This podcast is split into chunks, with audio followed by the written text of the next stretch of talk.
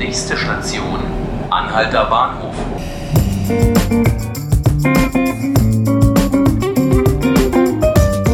Hallo zu 5 Minuten Berlin, dem Podcast beim Tagesspiegel.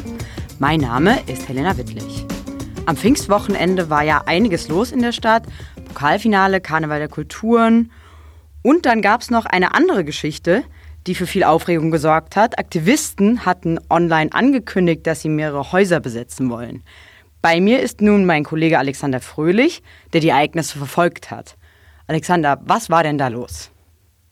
Also wie gesagt, vorher gab es schon äh, große Aufruhr im Internet, Besetzungen wurden angekündigt, ähm, es gab einen äh, Bezug zu der großen äh, Mieterdemo, die Aktivisten beklagten die Wohnungsnot, den Wohnungsmangel, ähm, den Mangel an bezahlbaren Wohnraum, den Anstieg der Mieten und äh, somit wollten sie ein Zeichen setzen und hatten sich ein Haus ausgesucht, ähm, das äh, dem städtischen an den landeseigenen Wohnungsbauunternehmen Stadt und Land gehört. Das steht seit Jahren leer. Das war früher ein Schwesternheim. Ähm, das haben sie sich ausgesucht und gesagt, das besetzen wir jetzt, um ein Zeichen, um ein Zeichen zu setzen, ein politisches an den Senat, dass es in der Wohnungspolitik nicht vorangeht. Was sagt die Politik jetzt zu der Aktion? Ja, der Senat ist, also die Senatskoalitionsparteien sind gespalten. Grüne und Linke sagen, das ist ein, kein legales, aber ein legitimes Zeichen, um auf, den, auf die Missstände äh, aufmerksam zu machen. Äh, die SPD sagt, es ist illegal, genauso wie die Oppositionsfraktion. Ähm, zumindest aber kann man das als Zeichen deuten, dass in Berlin sozusagen die Lage immer hm, ernster wird. Äh, selbst die Wohnungsbauunternehmen machen sich Sorgen um den sozialen Frieden in der Stadt, wenn nicht genug bezahlbarer Wohnraum dort ist. Wenn ich mich richtig entsinne, wurde das Haus geräumt. War das eine große Aufregung darum? Also von den Anwohnern war eher zu hören, okay, finden wir gut, weil keiner versteht, dass ein Haus leer steht, wenn alle Leute Wohnung suchen.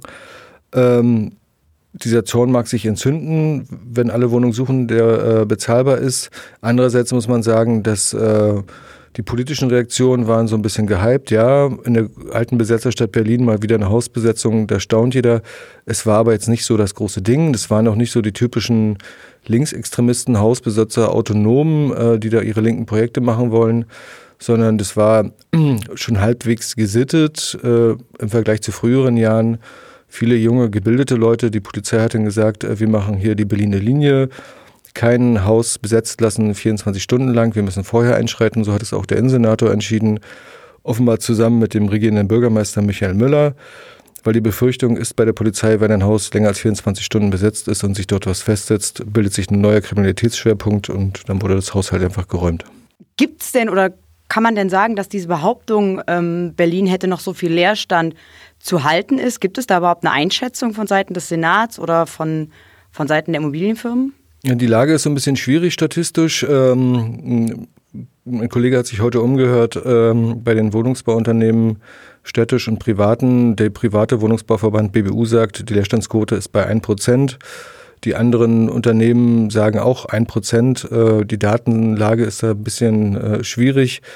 Es gab mal einen Mikrozensus 2014, äh, da war die Leerstandsquote 6 Prozent.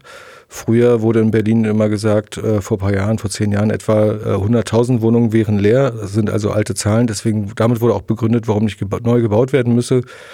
Tatsächlich gibt es keine validen Daten. Vattenfall hatte früher als äh, Betreiber des äh, Stromnetzes immer die Stromzählerdaten weitergeleitet an äh, den Senat. Diese Daten werden nicht mehr berlinweit erhoben. Also kann niemand genau sagen, wie viele Wohnungen eigentlich leer stehen. Tatsächlich sagen aber auch alle Beteiligten, das eigentliche Problem bei Leerstand sind äh, Luxusbauten, die leer stehen, ähm, ähm, Unternehmer, die damit spekulieren und auf höhere Gewinne hoffen. Luxusbauten, nichts, was die Wohnungsnot bei Familien lindern könnte. Das waren Helena Wittlich und Alexander Fröhlich zum Thema besetzte Häuser in Berlin. Wie geht es weiter mit der Wohnungsnot?